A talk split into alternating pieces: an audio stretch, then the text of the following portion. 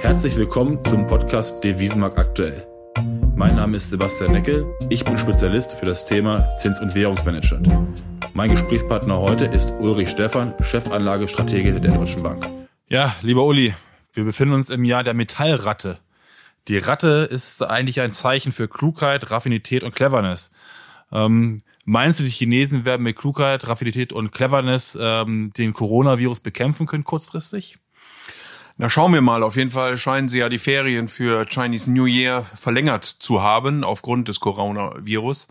Das ist wohl eine richtige Maßnahme. Also ich bin sicherlich kein Virologe und auch kein Mediziner, aber das, was ich gelesen habe, ähm, wird man wohl nicht in kurzer Zeit Medikamente, Impfungen finden können. Also muss man äh, für verminderten sozialen Kontakt sorgen. Ähm, das geschieht im Moment und insofern gibt es eine Hoffnung. Und so hatten sich auch verschiedene Virologen geäußert, äh, dass wir innerhalb der nächsten zwei Wochen den Anstieg äh, begrenzen können, also dass wir den, die Spitze der Neuerkrankungen innerhalb der nächsten zwei Wochen werden sehen können. 156 Milliarden Euro hat die chinesische Zentralbank in den Bankenmarkt reingepumpt. Ähm, ist der Coronavirus für die Wirtschaft, für die Weltwirtschaft eigentlich noch viel kritischer als eventuell der Handelsstreit mit den USA? Also im Moment ist das so, weil ähm, wir in verschiedenen Sektoren sehen, dass äh, ja wirklich das Geschäft stillsteht. Äh, bei all dem, was man so nett Leisure und ähm, Travel nennt, also äh, Luftfahrt, ähm, ähm, Freizeit äh, etc. pp, aber auch Energie durch den Verfall des Ölpreises. Die Industrie ist betroffen, die Luxusgüter sind betroffen. Also wir rechnen schon hier, dass das Bruttoinlandsprodukt im ersten Quartal deutlich zurückgehen wird. In China voraussichtlich zwischen einem Prozentpunkt und ein Dreiviertel Prozentpunkt. Ähm, so wie es im Moment aussieht, und nochmal, ich bin da weder Mediziner noch Virologe, ähm, scheint es aber so zu sein, dass wir im zweiten Quartal auf Nachholeffekte werden hoffen dürfen. Sicherlich nicht bei allen Branchen, Wer nicht geflogen ist im ersten Quartal, wird das äh, kaum im zweiten Quartal nachholen können, aber äh, durchaus einen gewissen äh, Nachholeffekt, so dass fürs Gesamtjahr im Moment noch die Effekte überschaubar sein sollten. Was mich so ein bisschen wundert ist, du hast zwar gesagt, Effekte überschaubar. Momentan ist ja doch eine relativ große Unsicherheit drin. Müsste sich eigentlich die Volatilitäten deutlich steigen? Wir haben ja doch einige Volatilitäten in der letzten Woche gesehen durch verschiedenste Anlageklassen hindurch. Äh, klassisch äh, sind all die, die risikobehaftet sind, eher nach unten gegangen. Äh, die in Anführungsstrichen sicheren Häfen, Staatsanleihen, Gold, äh, auch der Schweizer Franken sind äh, deutlich stärker geworden. Also insofern haben wir schon eine gewisse Volatilität gesehen. Äh, ob die Anleger allerdings äh, das wirklich tun aufgrund der negativen Effekte aus dem aus der Coronavirus-Krise oder weil wir jetzt über einige Wochen, um nicht zu sagen Monate, schon eine sehr, einen sehr ordentlichen Kapitalmarkt haben. Ähm, das stellt man dahin. Insofern glaube ich, dass wir, je nachdem, wie diese Entwicklung weitergeht, auch weiterhin mit der einen oder anderen Volatilität werden rechnen müssen. Das heißt, erstmal ein bisschen abwarten, die äh, Prognosen für das globale Wachstum, Wirtschaftswachstum, wir revidieren wir momentan nicht nach unten, oder? Ich könnte mir schon vorstellen, dass es vor allen Dingen fürs erste Quartal ein Stück weit nach unten geht. Dann werden wir übers Jahr sicherlich auch ein Stückchen weniger wachsen, aber das wird im 0, Bereich sein, vielleicht 0,1, 0,2, wenn die Prognosen so wie sie jetzt sind, dass wir eben im zweiten Quartal einen deutlichen Nachholeffekt, Aufholeffekt sehen, denn dann auch wirklich eintreten. Wenn diese Krise äh, tatsächlich eskalieren sollte, was äh, im Moment nicht zu hoffen ist, ähm, dann müssen wir sicherlich über stärkere Einbußen reden. Aber nochmal, wenn die Dinge so eintreten, wie im Moment die meisten sagen, auch die Mediziner, die ich gelesen habe, von sich geben, dann sollten wir doch einigermaßen glimpflich fürs Gesamtjahr ähm, ökonomisch dabei herauskommen, wenngleich die menschliche Tragödie natürlich äh, eine, eine immense ist. Das heißt, ähm, wo erwarten wir euro-chinesische Renminbi auf Jahresende?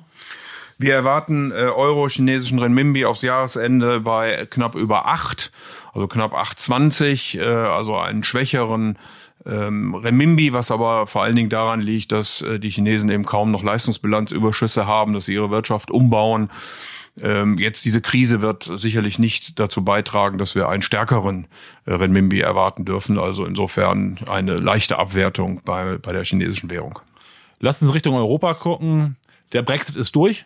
Die, ähm, die Briten sind äh, seit Mitternacht, 31.01. aus der Europäischen Union ausgetreten. Ähm, welche Veränderungen werden kurzfristig auf uns zukommen und woran lag es eigentlich, dass letzte Woche bei der Zentralbanksitzung der Bank of England äh, kein Zinsschritt ähm, oder keine Zinsanpassung vorgenommen wurde, weil ja eigentlich im Vorfeld der Markt davon ausgegangen ist, ähm, dass eine Zinsveränderung eintreten wird? Ja, absolut berechtigte Fragen. Also zunächst mal ändert sich gar nichts ähm, denn Großbritannien ist weiterhin ähm, in den europäischen Regelwerken, in dem europäischen Markt drin, solange die Übergangszeit läuft. Diese läuft offiziell bis zum 31.12. diesen Jahres. Die äh, Briten hätten Gelegenheit, äh, bis zur Mitte des Jahres eine Verlängerung zu beantragen. Dann würde man das Ganze nochmal zwei Jahre nach, nach hinten schieben. Das hat Boris Johnson allerdings mit Gesetz verhindert. Natürlich kann er jederzeit auch das Gesetz ändern. Und wir haben ja schon viele Irrungen und Wirrungen in dieser Diskussion gesehen. Aber so ist im Moment der Stand der Dinge. Ähm, man will jetzt äh, die Verhandlungsstrategien offenlegen. Hier hat Großbritannien gesagt, dass sie sich nicht an europäische Standards orientieren orientieren wollen. Die Europäer wiederum haben gesagt, naja, aber ohne diese, die Einhaltung dieser Standards wird es schwierig sein für euch, äh, in den Binnenmarkt zu kommen. Boris Johnson auf Krawall aus? Ja, schon so ein bisschen. Also man liest schon sehr deutlich daraus, dass er also die europäischen Regelwerke eben nicht mehr, äh, EuGH und so weiter und so fort, nicht mehr akzeptieren möchte. Ähm, und insofern darf man gespannt sein, wie denn diese Verhandlungen, die dann im März wohl wirklich starten werden, äh, tatsächlich weitergehen und ob man zu einer Einigung äh, kommen kann. Einen harten Brexit äh, kann man nach wie vor nicht ausschließen zum Ende diesen Jahres, wenn es eben keine Einigung gibt und auch keine Verlängerung beantragt wird dass die ähm, ähm, Bank of England äh, den Zins nicht verändert hat, liegt wohl daran, dass die äh, Stimmungsindikatoren der Wirtschaft recht gut reingelaufen sind ähm, ähm, in diesem Monat und auch der Arbeitsmarkt nicht schlecht aussieht. Aber je nachdem, wie das weitergeht, glaube ich, dass die äh, Bank of England schon bereitstehen wird und im gegebenenfalls einen Schritt nach unten machen sollte. Zunächst hatte ja auch das britische Pfund sehr fest reagiert. Heute mit diesem, du sagst, auf Krawall gebürstet, also mit diesen sehr unterschiedlichen äh, Äußerungen äh, zu den Verhandlungen äh, sehen wir doch wieder ein etwas schwächeres Pfund. Aber glauben wir nicht, dass die Anführungszeichen bessere, positive Stimmung nicht eigentlich ein Effekt davon ist, dass Boris Johnson die Wahlen im Dezember relativ klar gewonnen hat und der Markt sich einmal ganz kurz durchatmen konnte und jetzt ein bisschen weiß, in welche Richtung es laufen könnte? Dass ein kurzzeitiger Effekt einfach nur gewesen ist? Ähm, ja, sicherlich. Also es äh, war vielleicht auch die Hoffnung, dass man doch eher miteinander redet, als zunächst mal seine doch sehr konfrontativ seine Position äh, darlegt. Äh, Großbritannien äh, hat auch ein großes Fiskalprogramm announced, also will die Wirtschaft sozusagen fiskalisch unterstützen. Sicherlich hat auch die eindeutige Mehrheit von Boris Johnson zu etwas mehr Sicherheit geführt. Also zumindest ist klar, in welche Richtung man dann geht und das äh, war dann verbunden mit der Hoffnung, dass es etwas mehr Investitionen gibt. Ähm, aber eben wie man jetzt sieht, scheint es doch ein äh, gewisses Strohfeuer gewesen zu sein, wenn denn dann die äh, Verhandlungen nicht wirklich konstruktiv geführt werden. Marcani verabschiedet sich also ohne weitere Zinssenkung aus, aus seiner Amtszeit, so sieht es momentan aus. Äh, weitere Zinssenkungen gab es auch nicht in den USA letzte Woche. Ähm, Traditionell ist ja meistens so gewesen, dass äh, in dem Wahlkampf die Zentralbank in den USA relativ selten an der Zinsschraube gedreht haben, reagiert haben.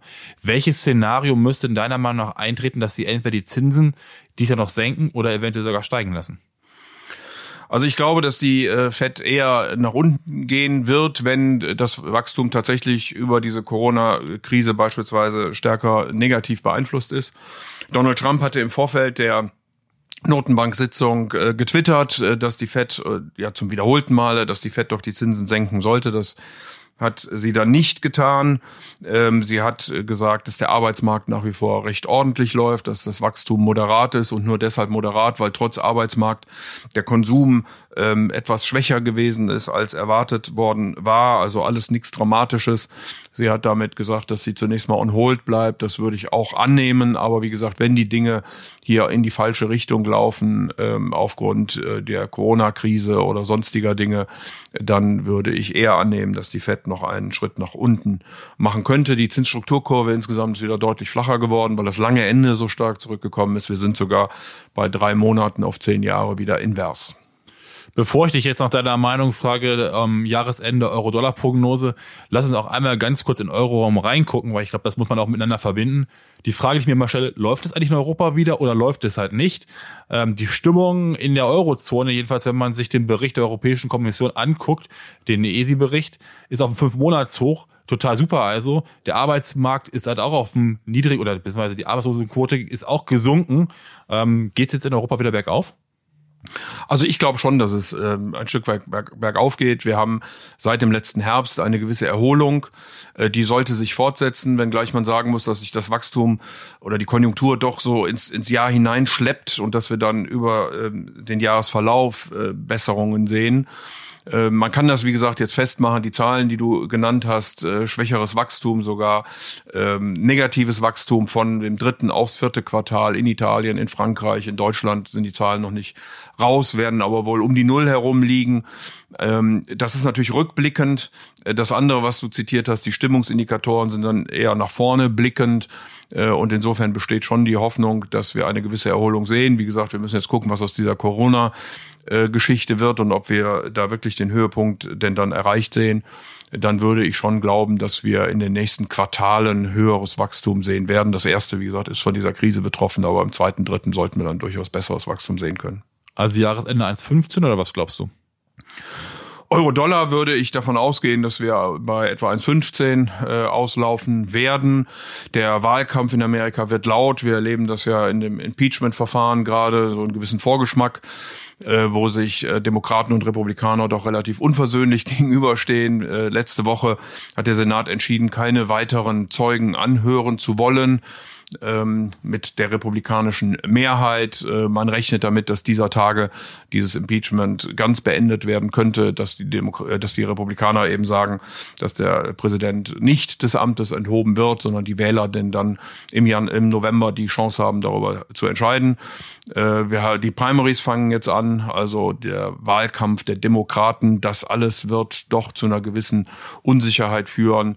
Ähm, da kann man zum Beispiel eine Sekunde auf äh, die Risikoaufschläge von Pharmaunternehmen in den USA gucken, die durchaus gestiegen sind, eben dadurch, dass äh, die in Umfragen äh, zumindest Bernie Sanders zugelegt hat und das eben dann negative Auswirkungen in Anführungsstrichen auf die Gesundheitsbranche insgesamt haben könnte. Also all das führt dazu, dass wir glauben, dass der äh, Euro moderat zulegen wird zum Dollar. Es gibt so gewisse Länder, da haben wir das letzte Jahr häufiger darüber gesprochen. Ähm, Krisenländer nennen wir es mal so, Türkei zum Beispiel, ist aus meiner Sicht total ruhig geworden. Gibt es irgendwas Neues in der Türkei oder hat sich der Markt dort wieder etwas beruhigt? Es hat sich deutlich äh, beruhigt. Äh, wir sehen also, dass auf der Währungsseite, auf der Inflationsseite, vor allen Dingen aber auf der Wachstumsseite äh, die Daten äh, deutlich besser geworden sind. Äh, somit klar eine gewisse Beruhigung. Ähm, Erdogan äußert sich auch nicht mehr in der Form zu den wirtschaftspolitischen Dingen im Moment, wahrscheinlich weil es etwas besser läuft und ruhiger geworden ist. Äh, und insofern äh, geht das alles etwas aus dem Fokus. Spannend wird ja auch noch Argentinien sein, war ja auch im letzten Jahr eines der großen Themen. Äh, hier haben wir sicherlich noch keine Entscheidung, wie denn die Diskussion mit dem Internationalen Währungsfonds weiterlaufen. Äh, man verhandelt. Insofern würde ich sagen, sind die Dinge im Moment unter der Oberfläche, aber sie sind sicherlich auch nicht in der Türkei komplett erledigt. In meinen Terminen mit unseren Unternehmen, die ich besuche, werde ich immer wieder gefragt, auch nach Wechselkursprognosen. Ich hatte letztes Mal auch mit dem äh, Dirk Steffen ein paar Prognosen besprochen gehabt. Äh, vielleicht auch deine Einschätzung jetzt nochmal. Ich weiß natürlich, dass viele auch relativ konstant geblieben sind, aber vielleicht zwei, drei Sätze so zu den Hauptwährungen, die immer wieder vorkommen. Euro-Dollar hattest du gesagt, Euro-Remimbi auch. Euro-Funde ist natürlich so eine Geschichte. Ähm, wahrscheinlich ganz schwer zu sagen, oder? Jahresende. Ja, ich hatte ja vorhin gesagt, wir hatten eine gewisse Aufwertung des äh, Pfundes mit äh, der, Wahl Boris Johnsons und ähm, den klaren Botschaften, wie man weitergehen wird. Heute eine gewisse Gegenreaktion, die würde ich auch im äh, Jahresverlauf dann erwarten, äh, vor allen Dingen dann, wenn die Verhandlungen äh, stocken, so dass wir eben hier eine äh, leichte Abschwächung äh, des britischen Pfunds gegenüber dem Euro erwarten, wie ganz nebenbei bei den meisten Währungen. Also auch wenn ich äh, beispielsweise auf Südafrika gucke, äh, auf äh, Australien, also vor allen Dingen all die Rohstoffgebundenen hängt jetzt sicherlich auch ein Stück weit an dem Verfall der Energiepreise äh, davon ab. Äh, sehen wir etwas schwächer, auch der japanische Yen der ähm, sicherlich zunächst mal ein Stück weit als sicherer Hafen äh, gegolten hat, sollte etwas zurücklaufen. Eine Währung, die etwas ausgenommen davon ist, äh, weil sie schon sehr negativ reagiert hat zum Euro, ist sicherlich äh, die norwegische Krone. Äh, hier erwarten wir eine gewisse Aufwertung äh, zum Euro. Ähm, hängt mit den politischen Dingen zusammen. Da haben wir ja mittlerweile eine Minderheitsregierung, weil die Konservativen ausgetreten sind. Also äh, lange Rede, kurzer Sinn, äh, die meisten Währungen ein bisschen schwächer zum Euro, die äh, norwegische Krone leicht stärker. Wir haben eine, ein Wechselkurspaar, was so irgendwie, ich sag mal, Achterbahn fährt. Wir sehen die 440, wir sehen die 420, wir sind aktuell bei einer 430. Was ist mit Polen los?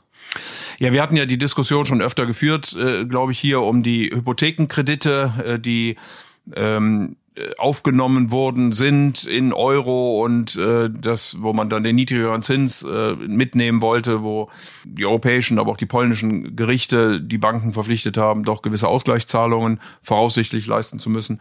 Das hat sicherlich belastet ähm, stark immer wieder die politischen Diskussionen auch mit der Europäischen Union. Äh, die Stimmungsindikatoren sind, sind nicht so gut ähm, in Polen. Jetzt äh, guckt man, dass die Notenbank äh, wohl Maßnahmen einleitet und all diese Informationen, die da kommen und abgewägt werden müssen. Der Coronavirus hat sicherlich auch auf vor allen Dingen die in Anführungsstrichen Schwellenländer gedrückt. Ähm, führt dann dazu, dass wir in einer solchen Währung dann relativ hohe Volatilitäten gesehen haben. Also wieder auf 440 hoch, oder? Wäre die Erwartung, dass wir da in etwa wieder hingehen werden. Äh, aber wie gesagt, hängt ein Stück weit davon ab, wie denn dann die weiteren Diskussionen gehen. Aber unsere Prognose ist im Moment 440, ja. Ja, vielen Dank. Wir haben über viele Themen gesprochen, wo eine gewisse Unsicherheit in den Märkten drin ist, ähm, wo wir gesagt haben, wir müssen jetzt erstmal die nächsten Wochen auch abwarten, was beispielsweise in den USA passiert mit Donald Trump, beziehungsweise was in China passiert mit dem Coronavirus, die natürlich jetzt erstmal kurzfristig auch einen gewissen Einfluss auf die, auf die Weltmärkte haben. Nichtsdestotrotz gucken wir doch relativ positiv eigentlich ins zweite Halbjahr rein und sagen, wenn sich die Märkte da beruhigen, ähm, dann gehen wir schon vom vernünftigen Wachstum aus. Ich bedanke mich jetzt herzlich für deine heutige, für die heutige Gesprächsrunde mit dir. Sehr gerne. Und dann freue ich mich, dass wir uns in zwei Wochen wieder hören dürfen.